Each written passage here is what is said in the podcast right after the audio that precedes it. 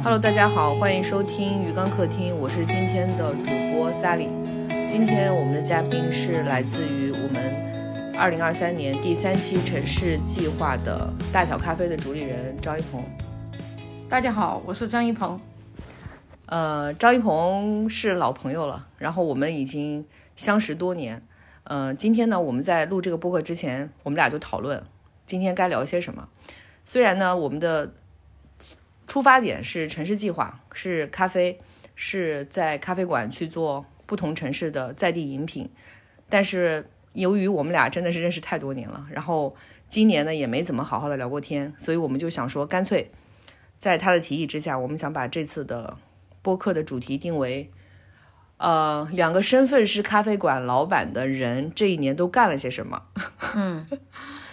我我还挺期待聊一下这个，因为它实际上不仅仅是一些，呃呃，跟流水账一样的事情的一个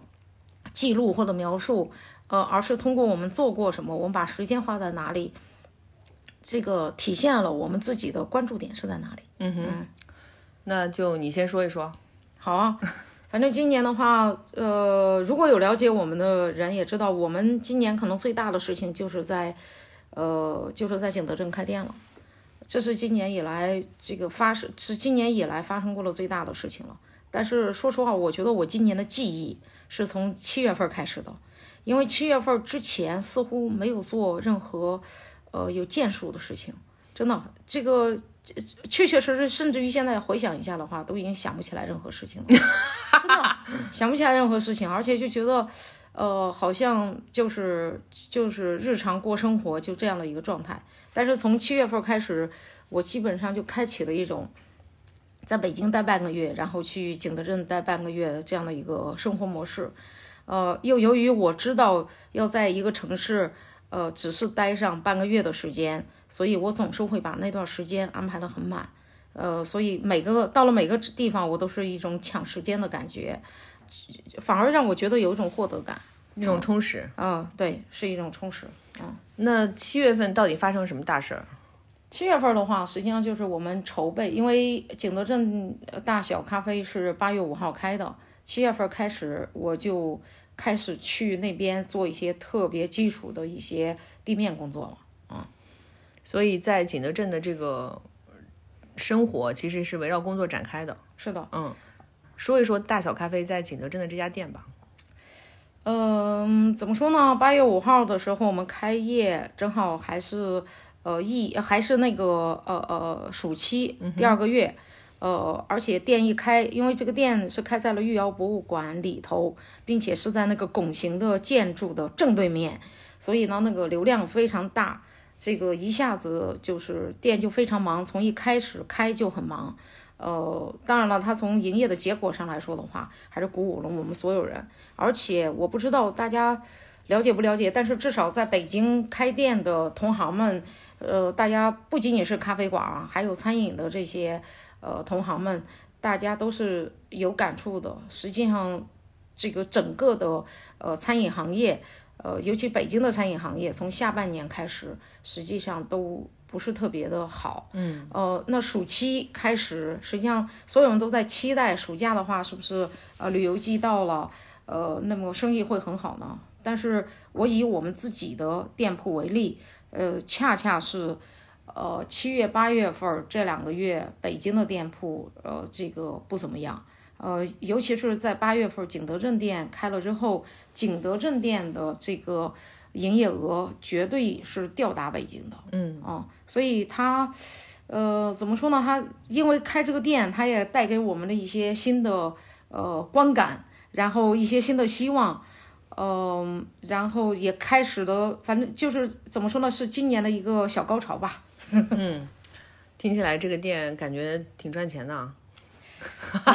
呃，至少这个店的话不是亏损的一个状态。但我听说，除了大小咖啡之外，你们在景德镇还打算做一些其他的业态？呃，对，我们还有第二个项目，这个项目的话是九月底，呃，这个项目的话是我们做的第一个复合型经营的项目。九月底，它其中的一部分已经开始运营了。呃，这个项目叫三宝院子，是在景德镇三宝村一百三十二号。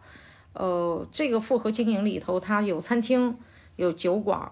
有商店，然后楼上还有十二间客房。这是我呃，是这事实上，像你是呃知道，我一直都想做复合经营的，一直都没有什么合适的机会，呃，但是我必须得说，这个这里我说的合适的机会，最最主要是没有找着呃房租足够便宜的项目，尤其是在北京没有找着。那去景德镇找到这个事儿是有预谋的，还是碰巧发现的？嗯，首先呢，就是我觉得。呃，这里头很重要的一点就是，我不是因为看到了这个项目才迸发了一个这样的想法，嗯，是这个想法一直都有，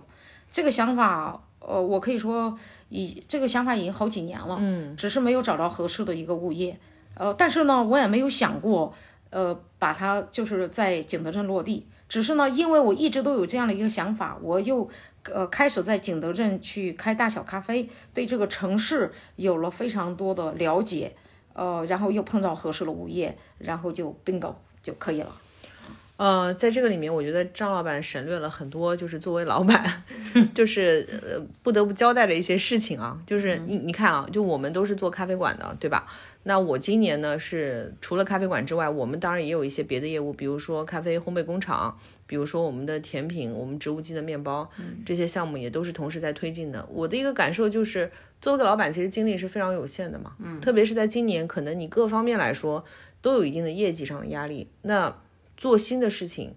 肯定是有靠谱的人，或者是有非常好的机会，才能够说把时间愿意去投入到这样的机会里面。是的，是的。我觉得对于我们来说，呃。这一件事情，我实际上在开启之前，呃，没有想过特别多。但是呢，我觉得比较幸运的是，呃，当然了，我觉得比较幸运的一点是，无论是大小咖啡还是我们的三宝院子，在它从呃一开始策划到它具体落地，我觉得我们我至少从我的角度来说，我都是碰着的非常靠谱的人，帮我把这个事情。帮我把这个事情给它支棱起来。嗯啊，比如说像大小，在呃，就是我实际上是在景德镇的时候才发现，很早以前我们大小咖啡有个前同事，然后他居然现在常住在景德镇，于是我就跟他约时间，就跟他聊一下有没有兴趣，这个帮我把这个店，呃，就是先就是先开启，先开出来。呃，他也是非常乐意的，所以这事儿的话，而且他对我，呃，他跟我曾经工作过两年多的时间，对我也是有一些基本信任的。呃，所以这个事情就非常的顺理成章。而三宝院子那边的主理人也是就特别有意思，就是呃，他实际上一直都是我们大小电波的剪辑，呃，他他一直就是过的是一个游牧的呃这个生活方式。他本来是在海南，然后去了广州，但是事实上当时我并不认为，我甚至于比如说今年二月份，今年二月份的时候，我也并。呃，我当时也并不知道自己要在景德镇开一个复合经营的空间，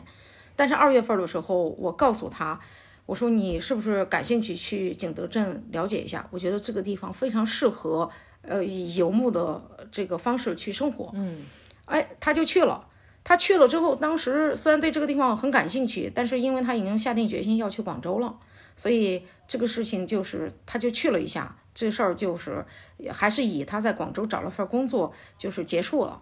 但是呢，紧接着是我们在景德镇这边的事情在不断的发展，而他也在广州的事情也有些新的呃发展，呃，但是这些发展的这些方向，就是你一个人在一个城市里的发展，总是会有一些奇奇怪怪，因为你接触到了很多不一样的人，还有就是发生了很多事情。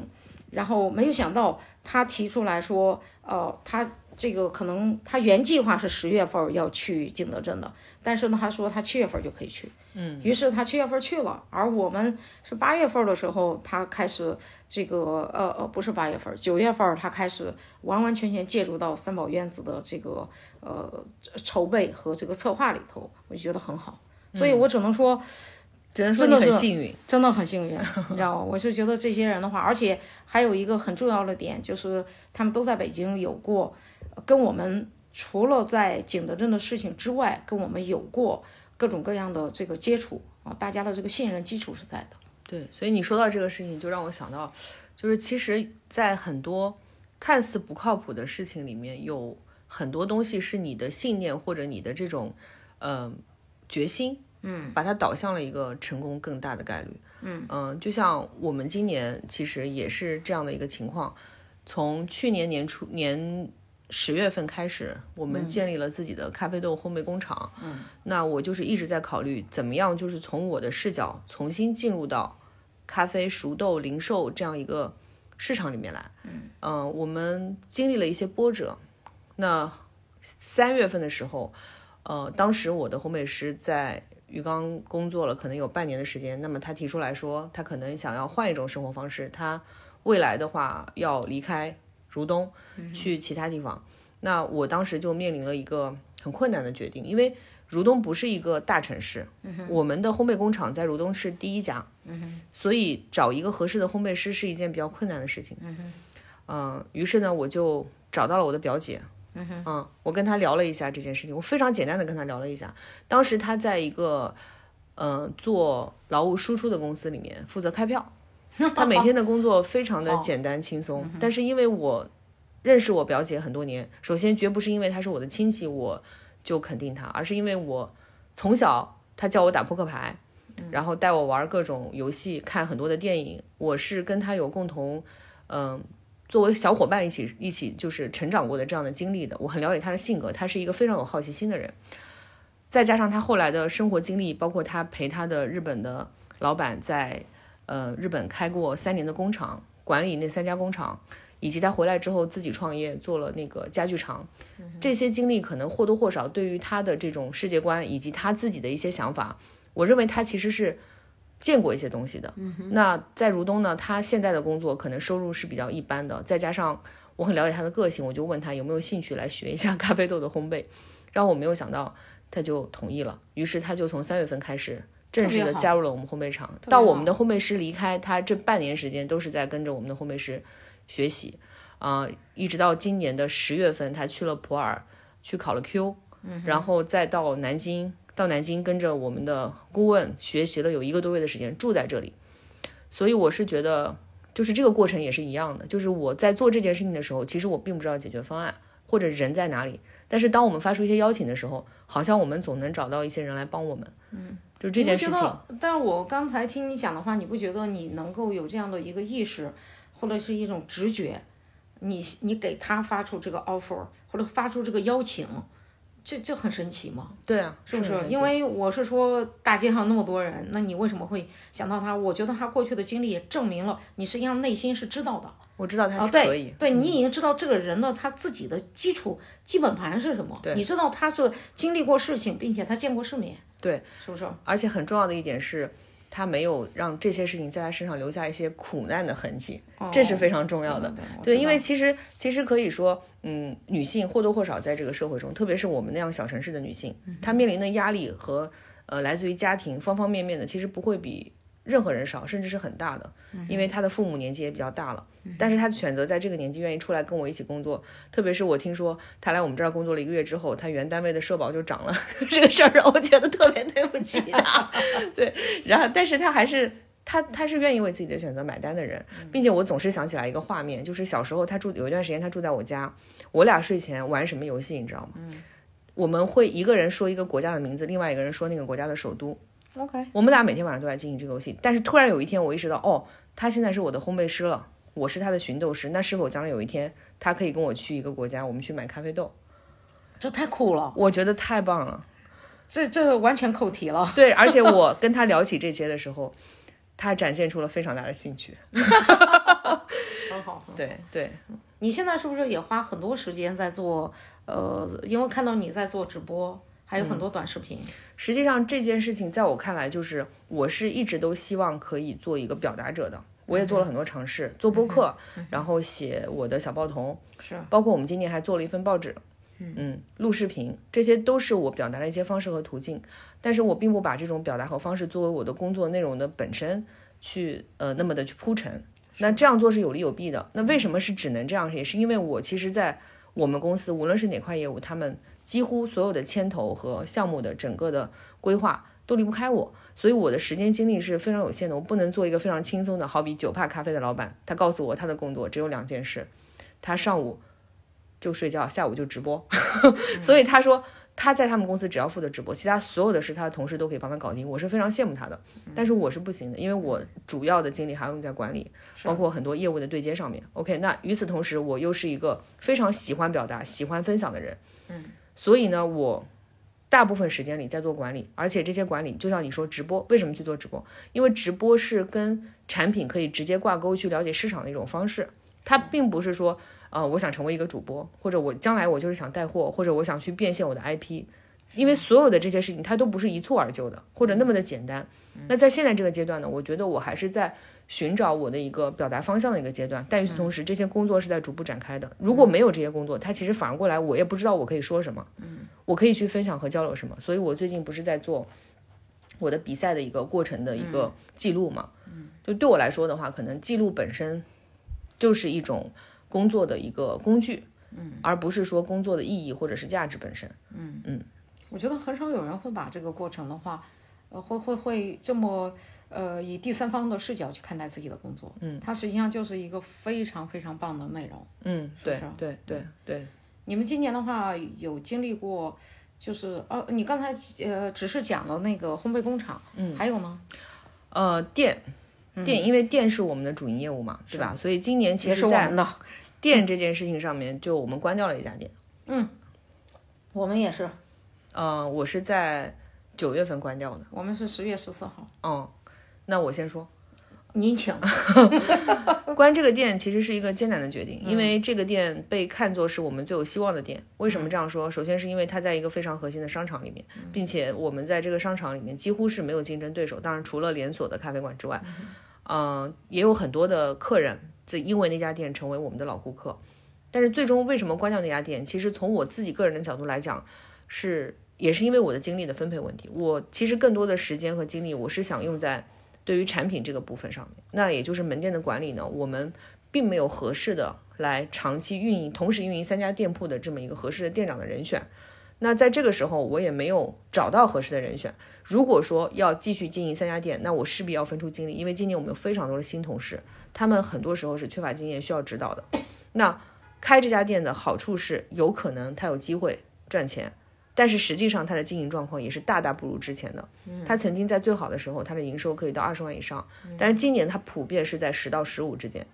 就下滑的非常厉害。但是我们跟商场签的合约呢，它又是一个，呃。营业额分成的形式，对我们其实很很不利。还有一个很重要的，但是营业额分成的话，当你的营收下降的时候，他们分到的钱也会少啊。对，但是商场它的占比是不变。但是商场在这个时候，他会去有一些自己的想法，比方说我们可能本身我们门店在你是一个，等在你是一个现金牛的时候，对，没错，他你分的钱给他更多的时候，他喜欢你。对，可是当你不是再是一个现金牛的时候，他就实际上他要开始物色，他就会开始问你一些问题，比如说你的。你的不，他倒没有想赶我们走，但是他会开始找我们一些问题，比如说，哎，你店里面卖的咖啡豆，嗯，是不是也应该跟我们来分个成啊？你的外卖是不是也应该跟我们来分个成啊？当然，其实这些我们在签合同的时候是没有办法仔细去建立的，因为我们本身有自己的电商销售的渠道，有的时候门店只是作为一个提货点。那这个部分的话，对我来说，我觉得我没有去跟商场分成的必要，但是他们可能在有一些行为上面，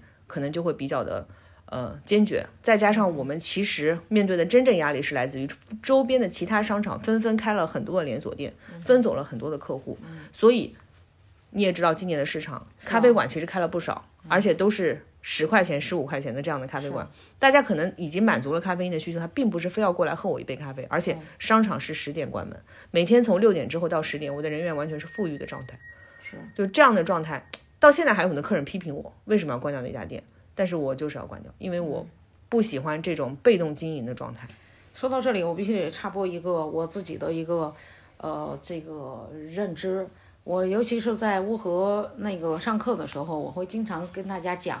这个每次上课之前，校长都会告诉我说，告诉我说，哎，今天的话现场有商业地产的人在，意思就是提醒我稍微注意一下。嗯嗯。然后，但是我这是我对商业地产的一些呃一些认识。像我们的话，没有在商场里开过店，呃，我也不会去开店的，呃，很简单，就是我跟商业地产的人沟通完了之后，呃，我完全不觉得自己作为一个独立品牌是真正意义上被尊重的。嗯，呃，我觉得他们之所以会选择呃过来问一下我们，仅仅是因为可能你是一个所谓的当红炸子鸡，嗯哼，然后他们希望你呃去那个地方开店，来提升一下他们的一些调性。他们的调性，你只不过是本质上来说，你去那个地方开店和就是你去那个地方开一个店和他们买一个包或者买一只名表没什么区别。但是你是人家的装饰品，对，但是从我们的角度来说，我们自己却要自负盈亏。我们何必呢？对啊，何必呢？是吧？我们这完全是充当了别人的这个装逼利器，是不是？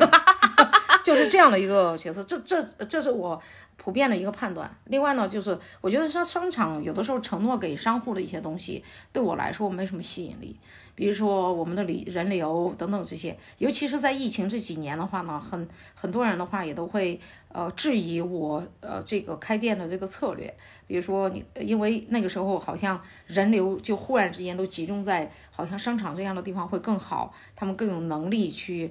把人流集中在那个空间里头，呃，但是商场依然就是我我觉得，尤其是我们两个认识那么久，你也是应该知道，就是我们是不太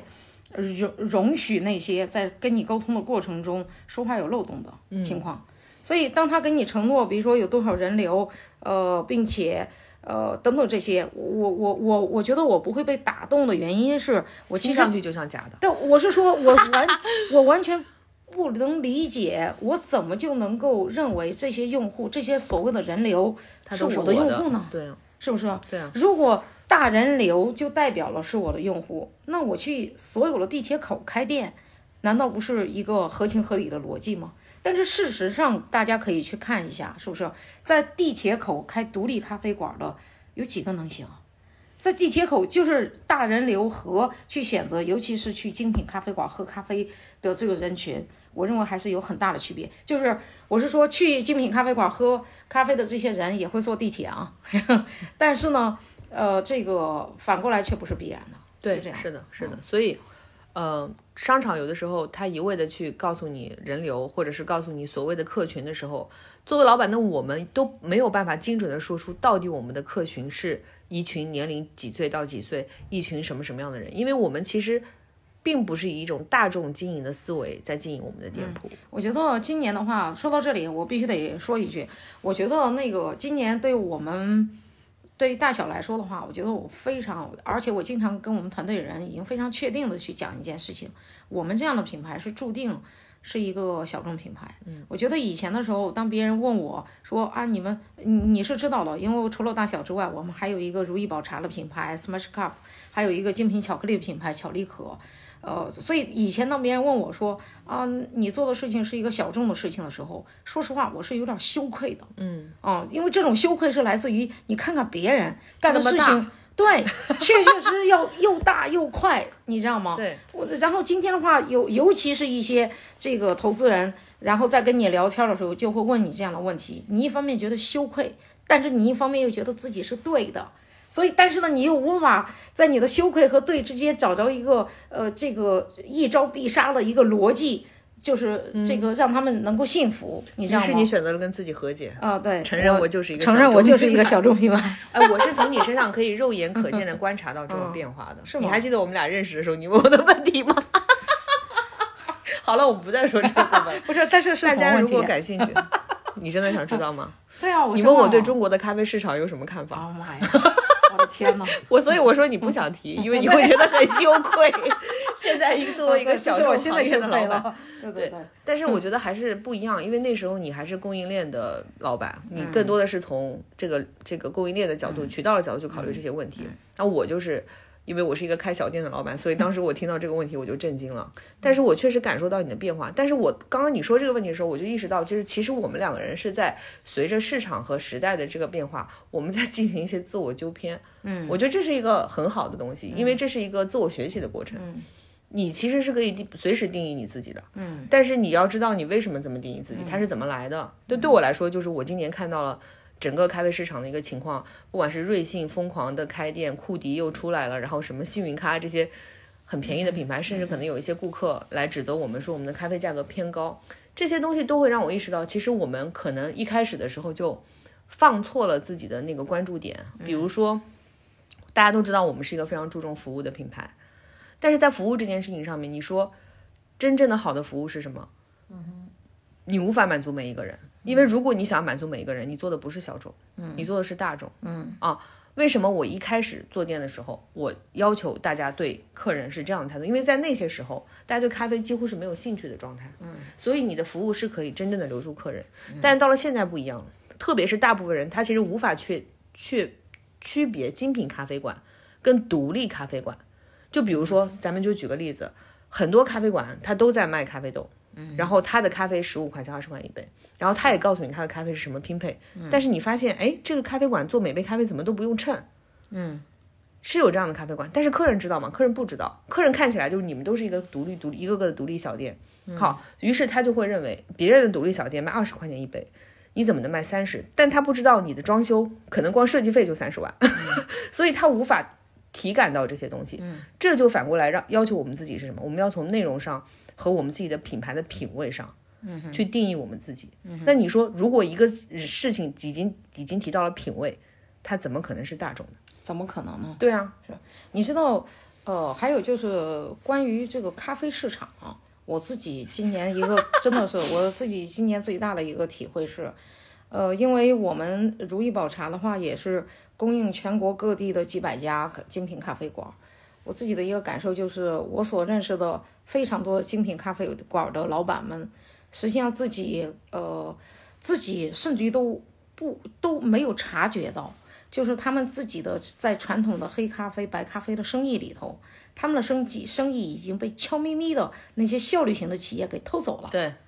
就是那些九块九的那些十块钱的这些咖啡，比呃那些大型连锁都已经悄悄的给拿走了，嗯，是不是？对。那么，所以今天回过头来，你再去想，我们这些精品咖啡馆，我们今天我们选择的一些路径是什么？那我一方面我知道有很多的精品咖啡馆选择了跟他们这个火拼到底，就是你九块九，我八块八，呃，我甚至于我，你知道我今年在上海。一个咖啡馆喝到了咖啡特别好喝，呃，当我去买两杯美式，他告诉我十二块钱的时候，你知道吗？当时心疼我是我去买了这个咖啡，因为我要带走。最后说他给我打包，他说要不要这个要给我拿袋子，还要用那个那个那个杯托的时候，我全部都拒绝了。我自己拿着两杯咖啡走的，因为我非常清楚知道那些物料都多少钱，好吗？对对对，你卖六块钱一杯美式的话。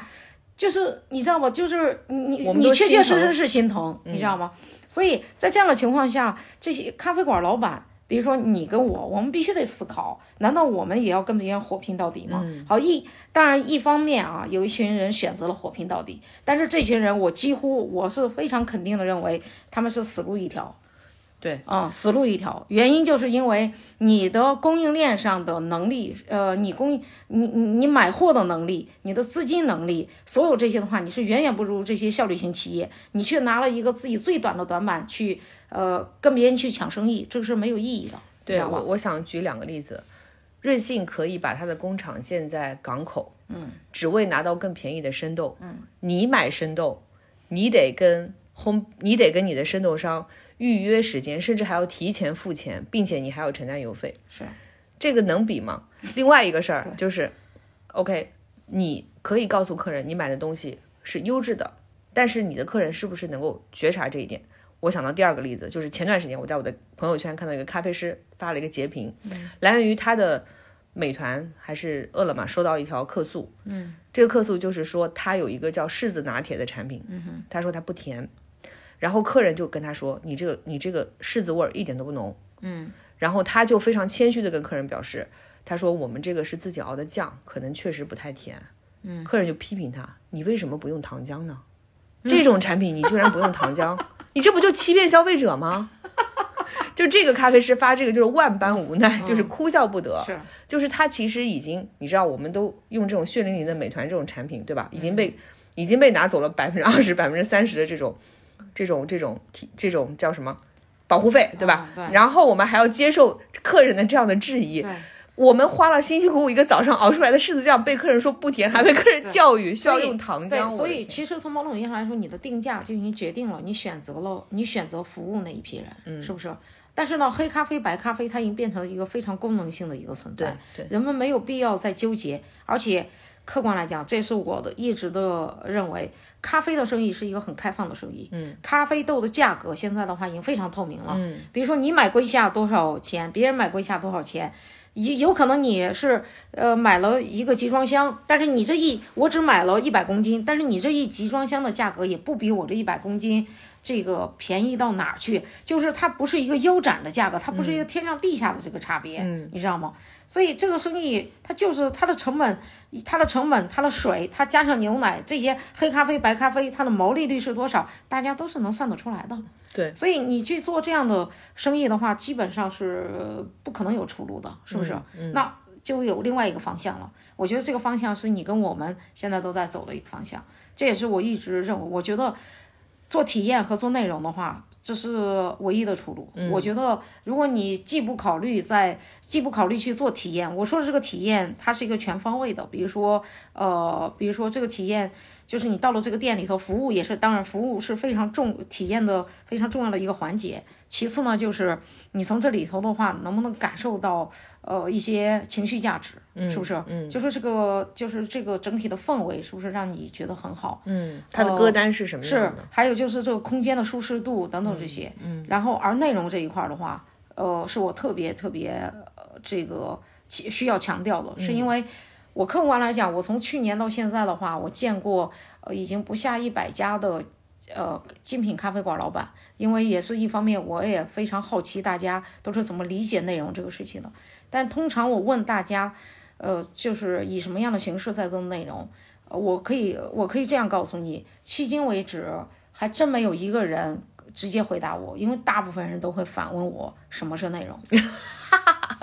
对。然后实际上大家不知道内容是什么，但是内容的话，也是我今年的话一个体体会。我觉得内容，当然那些在做内容的人是知道内容是什么，但是内容具体是什么，内容和它的转化率能不能画上等号，它确确实实不能画上。但是内容，这是我的体会啊，内容就跟管理一样。比如说一个公司的话，它如果没有管理的制度，它就是人治，是吧？今天老板高兴了，就是给这个人涨薪；老板不高兴了，就给另外一个人降薪或者开除他。就是管理和内容是一样，它的红利来的都比较晚。嗯，这个管理的这个红利，它是体现在你们你你有一个，就你过去一直都在做一个体系化的一个建设，忽然之间你可能面临一个这个困难的时候，你你你就要想了，我去，为什么我的公司还没死？后来你发现，完全是因为你有管理，嗯，是不是？所以管理和内容也是一样的。那么，所以做内容的一个点就是，其实内容的话，就相当于是，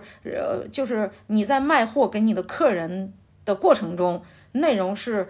呃，让这一切都变得更加的从容。哦、你是是你建立信任的，是你和可以和你的呃用户沟通的一个工具，嗯对，是的，是不是？是的。你刚刚在说的过程中，我就是在思考，就是我们是怎么做内容的。我觉得我从你的聊天中得到一个启发，我觉得我们的内容需要更有深度，或者说更有规划，因为我们很多时候产生内容的方式是很随性的。举个例子，比如说我们今年的工服，嗯，我们今年工服是怎么来的？就是我们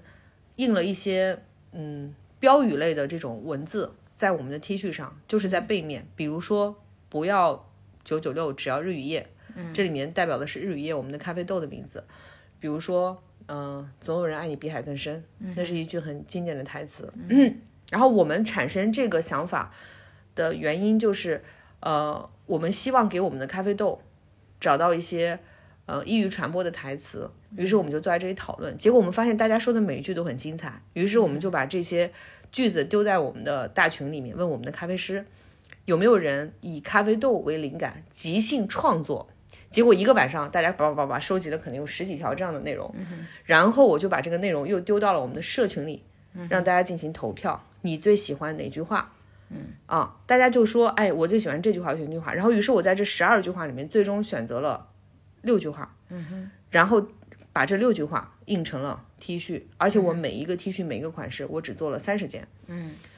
这些 T 恤一经推出，所有当年投过票的人，他是必须要买的，嗯，因为他会认为这是我们共创出来的东西，嗯，他有对这些句子强烈的认同。卖的最好的是“总有人爱你比海更深”，卖的第二好的是“不要九九六，只要日与夜”，嗯，因为这两句话是非常浪漫的。然后我们也通过客人他选择这个语言，就理解到，在我们社群里的这些人，其实是一些非常深性浪漫的人，嗯，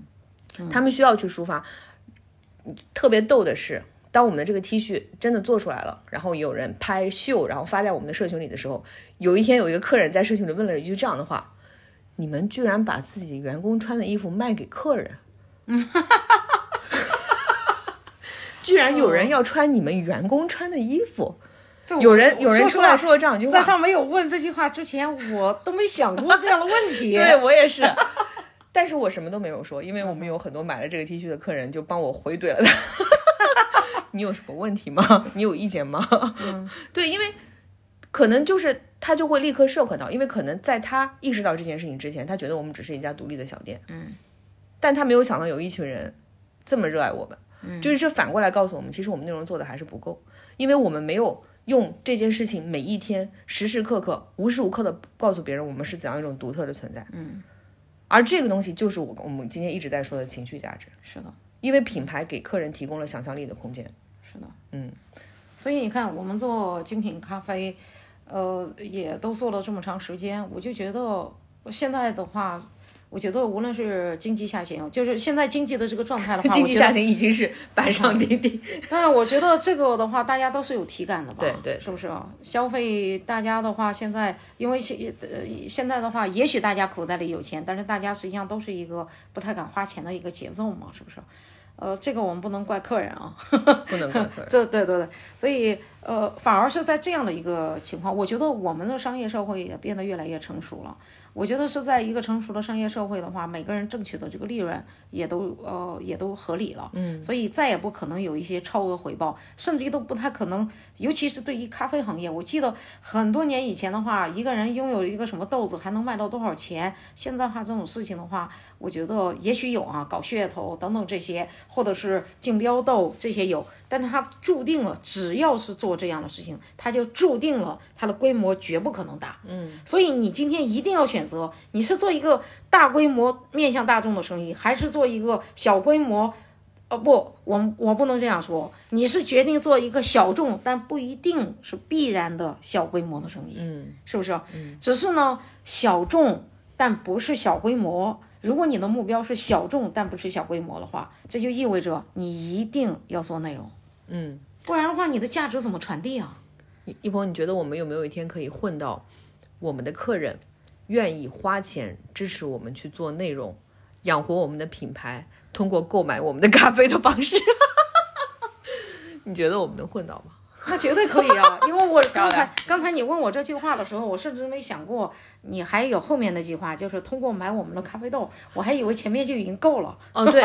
如果这样子的话，我们其实已经是一个媒体平台或者是一个流媒体的一个状态，就是我们的公司的性质和内核的话，可能不再说是是一个以产品为导向的，但是可能对于你和我来说的话，我们的这些产品属性其实还是比较强。因为无论是 Smash Cup 调力可还是大有咖啡，具体的形态都是产品。我们的业务里面很重要的形态也是产品。对了，我们今年有一个合作，我刚想起来，有一个地产公司在年终的时候知道我们那有一家店要关，然后找我们聊天，问够问我们能不能够跟我们做一个快闪的合作。这个合作是为期一年的时间，他们想在他们的售楼处里面做一个这样的。呃，体验。但是我在跟他合作的时候，我我我我我慎重的想了一下这个问题。我没有使用 Fish Tank 的品牌跟他合作，我用了 Fish Tank Nano 的品牌去跟他合作。因为我们其实很早就定义过 Nano 的概念。其实 Nano 的概念是我们的产品，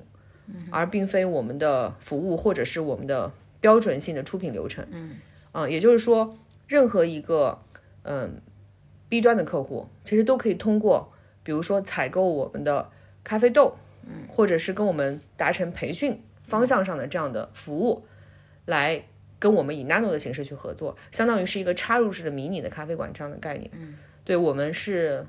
算是就是我们已经达成了这个合作，然后在十一月底、十二月的时候，我们这个项目应该就会上线了，但是现在还是不能说。嗯，另外一个合作是基于，也是我们的那家店要关，有一个商场内部的商户来找我们。希望我们把店平移到他的店里去，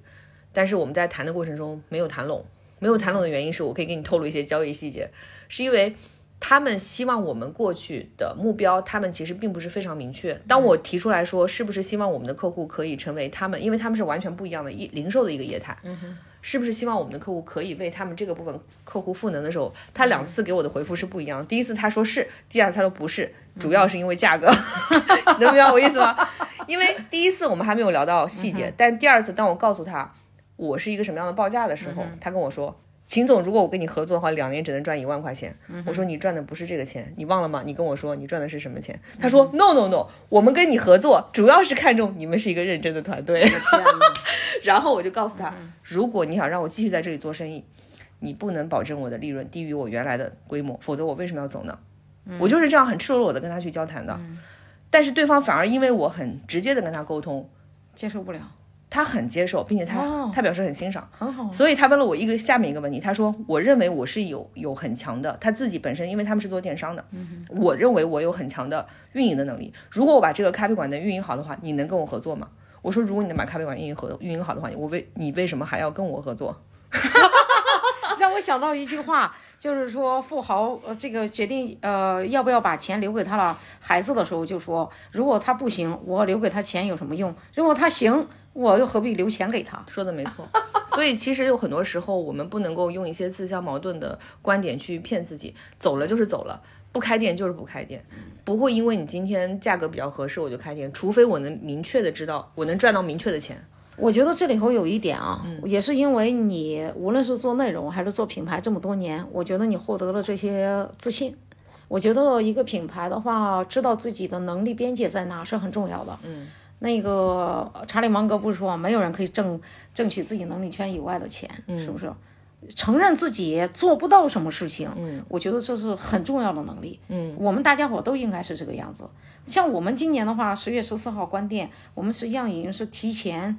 呃，两三个月，我们就已经跟我们的房东沟通，明确的说了，今年房租到期之后，我们就不再续约了，嗯。但是我们关店的话，有很多的这个思考。这也是我，你看这几年的话，我们自己开店，对，开店、关店等等这些，我自己的感受就是，呃，其实越到后面的时候，我关店这件事情对于我来说就是一个，呃，就是没有那么多的情感上的羁绊，就是一个呃理性的一个决策，你知道吗？呃，而但是呢，在这个，但是对于很多的开咖啡馆的老板们来说，开店和闭店。就是跟它的营收规模相关系，呃，以及这就好像就就这这这就是他能够做的全部了。所以这个时候又必须得说，做内容，当你开始做内容的时候，你心里头的这种自信和你心里稳不稳这个东西，呃，它就不一样了，它发生了一个结构性的一个变化，是不是？那我举个例子，我相信你们也是这样想的，因为我常常跟我们团队人讲。我说做品牌的一个意义就在于，有一天极端的情况下，你一个门店都没有了，你是不是还能够继续做这个生意呢？嗯，是不是？嗯，我你们也一定一一样的呀，是不是？即便是一个门店都没有了，又能怎么样呢？嗯，是不是？是的，嗯嗯，所以我觉得我们今年在无论是尝试还是做到的一些跟内容相关的事情上面，我们自己本身的获得感是很强的。特别是当你发现你很用心的去做的一个内容被客人注意到了，或者说他留言说感动，甚至说我今年有好多员工都是因为我在做内容的过程中招进团队的，我都能感觉到他们对于企业的这种认同和这种价值观方面，甚至是不需要去给他们做培训的。嗯，我觉得可能未来这会是我们这样的一种企业或者是公司寻找志同道合的人的一种很有效的一个途径。你说太对了，对，实际上我们在这几年大家都在讲私域，但是我后来发现，我们最早实现私域的是招聘，嗯，这是反而是这个最直接的，你知道吗？但是我是觉得，呃，刚才咱们讲到了这个做内容这件事情啊，包括我们现在的话，就就包括我刚才讲的这些话，就说如果极端的情况下，一个门店都没有了，你有没有觉得反而因此我们有了这种松弛的这种感觉、这种态度？你会发现，呃，你无论是看待你的同事，还是看待其他的开咖啡馆的人，你不觉得你整个视野、整个视角的话都发生了变化。嗯啊，你开始变得这个爱所有人，嗯 你知道吗？你你你你反而你你没有那么焦虑了，嗯，因为你心里头你在构建一个全新的属于你的呃一个一个一个逻辑，是不是？嗯嗯你就让我想到了我们刚刚聊天的时候说的那句话。你刚刚是怎么说的来着？你说日常生活中，我我是说，在一个具体的世界里嗯头，在一个具体的世界里头，人几乎是确定性的会走下坡路。嗯，但是只有想象才会带给我们希望。而内容就是想象的载体。是的嗯，所以我希望，嗯、我不知道我们这样的节目会不会被我们的同行听到，也我不知道会有多少客人听到我们这样的内容会有共鸣。但是我希望，就是那些在怀疑我们很佛系的人，或者说在呃觉得我们很很小很没有力量的人，我想告诉他们，我们是无比坚定的，因为 you will see，you will see。对对对，我觉得我觉得这里头有一点，比如说前段时间的话，我一个朋友，我们就在一个饭局上做了一个心理测试，然后这个心理测试的话，实际上我并不知道它的逻辑啊，他就问我，他说如果有一天世界灭亡，你要希你希望自己成为一个什么样的呃这个动物？嗯啊、然后我第一反应就是我要成为一只蚂蚁。呃呃，他后来又问了一个问题，anyway，总而言之呢，第一个问题代表了你是你希望人们认为你是什么，第二个问题代表了呃人们实际上认为你是什么，你知道吗？然后当时我回答的是第一个是蚂蚁，第二个是跳羚羊，嗯，你知道吗？嗯。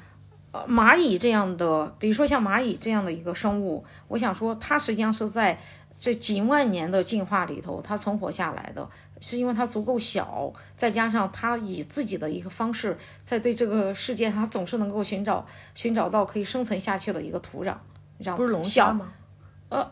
龙虾也是这样的，是吗？对，，OK，你看这不都挺好的，是不是？但是恐龙灭绝了，嗯，是不是？对。所以我觉得像我们这样的一个呃，比如说像我们这样的一个小的品牌生存的话，我是认为啊，我们的生存是一点问题都没有的，因为我们呃这个无论是开店还是呃做做自媒体，还是去做复合型的经营，还是去做供应链等等这些，我们生存一点问题都没有。我觉得接下来，比如说我刚才讲的。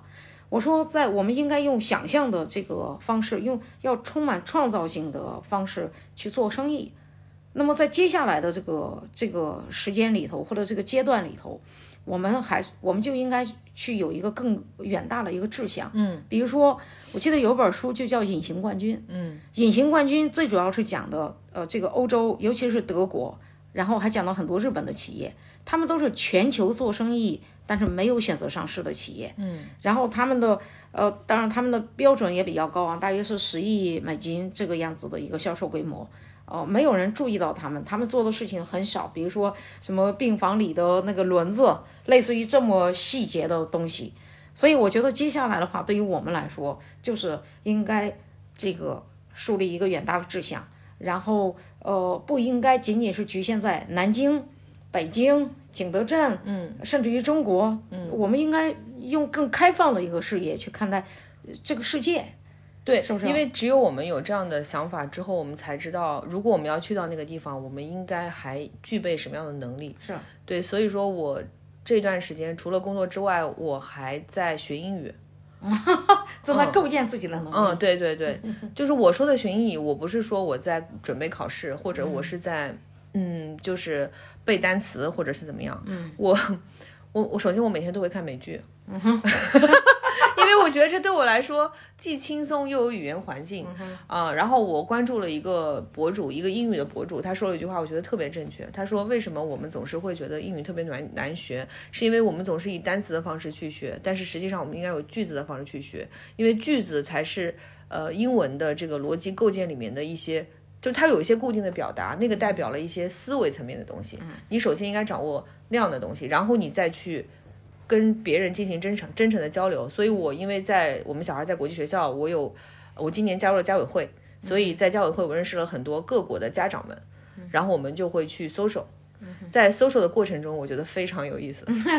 对，因为我们的我我跟你我跟你分享一下，我们家委会的主席，她是一个捷克人，她今年应该是快五十岁了，一个女生，她有三个孩子。嗯，她每一她每一周都会在我们的家委会的群里面发布她自己组织的各种各样的活动，比如说骑行啊，比如说跳舞啊，比如说做饭啊。我是先是参加了她做饭的活动，我做了一桌全素的那个食物来给大家吃，然后我又跟她一起去参加了一个跳舞的活动。天呐，我在那个蹦迪的现场，我简直就是玩嗨了。嗯，因为我我看到他，他因为在整个舞池里面只有几乎他一个人在跳，最后他吸引所有人跟他一起跳，包括我们一起。就是手手拉着手，肩搭着肩，我们邀请全场所有的女生站起来跟我们一起跳舞。于是这个舞池全部被女性占领，男性全部靠边站。当有一个男性试图上来跟我们跳舞的时候，我们就说再见。于是整个舞池里全部是女生，男生只能在旁边靠边站。这是一个很有趣的东西。我我我就是把我会把我自己支撑到不同的。视角里面，我不仅仅是一个咖啡馆的老板，或者是一个为生意考虑的人，我是在享受生活。我觉得这个对我来说特别重要，因为做内容的人是需要有灵感的。这些灵感不是说我焦虑的说怎么办怎么办，我今天需要灵感，我要看一本书，而是说其实你就要学会接受生活中的一些机会。这就像你说的，明明你心情不好、很不舒服的时候，你去健个身啊，你去跳个舞，你去喝个酒，你就能好一点。但是很多人他就是不选择，嗯。甚至有人发出这样邀请的时候，他们会下意识的去拒绝，就是你不你搞不明白，你不想让自己开心一点嘛？嗯，这这个就很奇怪。我觉得在今年的话，我碰到这样的人的概率特别大，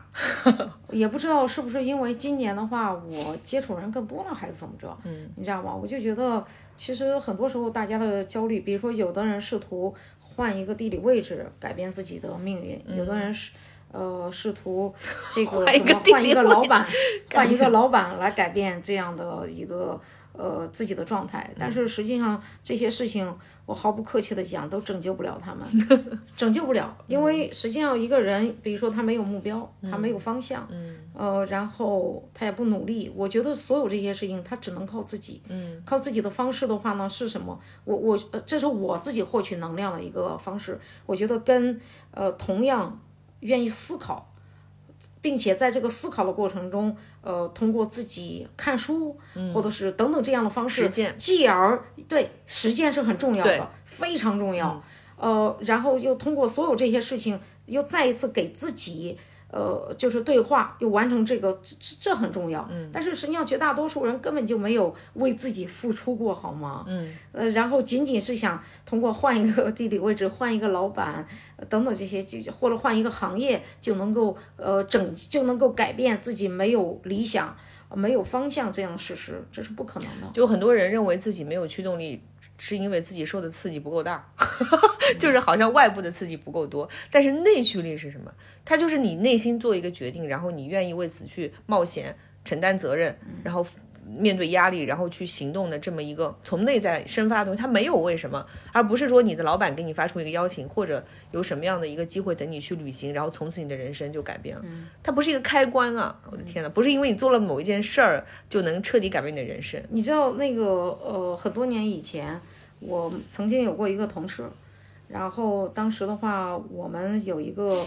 呃，就是有另外一个前辈问这个同事说，为什么这件事情你不去做？这个前辈的这个，我这个同事当时脱口而出说他做不了，然后这个前辈问他你为什么做不了，然后他就说因为我不是老板。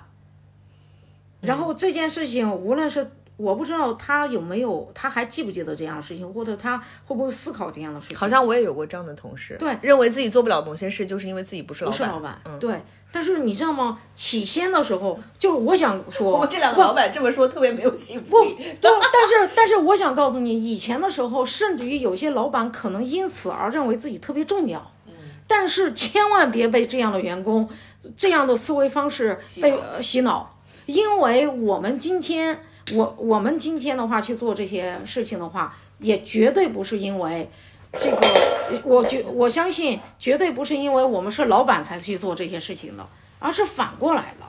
你比如说今天的话，我跟我姐见面，然后我们在讨论，呃，就是我们共同认识的一个人，然后说，呃，这个二十多岁没有方向，然后他就给我感慨一句，他说，哎。他说：“这个也是。”他说：“我理解。”他说：“我们二十多岁的时候都没有方向。”我当时就制止了他。我说：“我不是。”他说：“你二十多岁有什么方向？”我说：“我非常明确的知道自己要做生意。”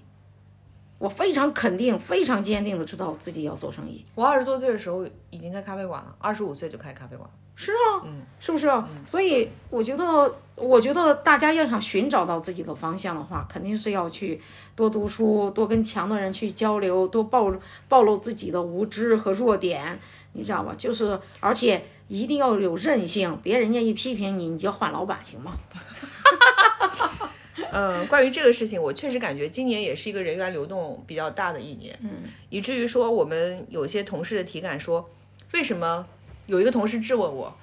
你有没有反思过为什么你总是留不住人？我就问他一个问题，你为什么不能把这理解成一种互相祝福的关系？嗯，我永远都不会强留任何一个人，因为你们不是在为我工作，嗯，就是你得真正的明白这件事情，就是如果说你觉得我要留住一个人，这是我的能力的话。我反而是觉得这是我的压力，不是我的能力。因为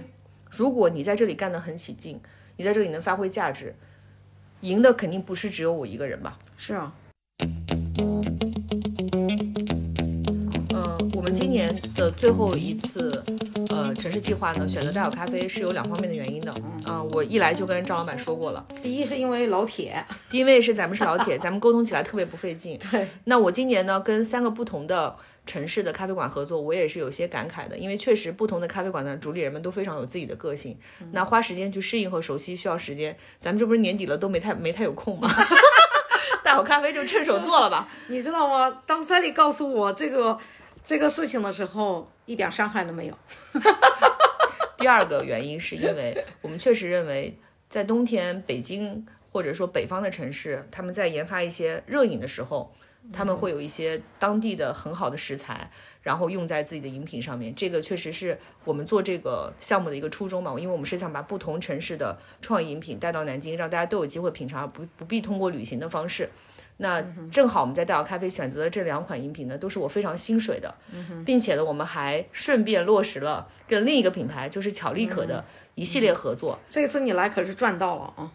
这次你这个高铁的票。绝对值了，对，是不是？对，那我们就暂时先保个密吧。然后，因为呃，我今天看了一下，我们这个嗯余光客厅也有八百多的粉丝了。嗯，我想说，就是凡是给我们这一条呃留言的朋友，我们送出一份我们的呃今年做的一个长期主义的一个报纸给大家。如果大家就是想要收到这份报纸的话，可以给我们留言，然后我们后台会有小伙伴来收集大家的地址，给大家送上这份礼物。好啊，张老板，你来收个尾吧。呃，能不能给我，我能不能给我们大小的用户也争取一份儿？当然可以，大小的用户也可以值得拥有。好，结束了，我我没有什么需要补充的了。好的，那就我们线下店饮品见吧。好，谢谢大家，拜拜。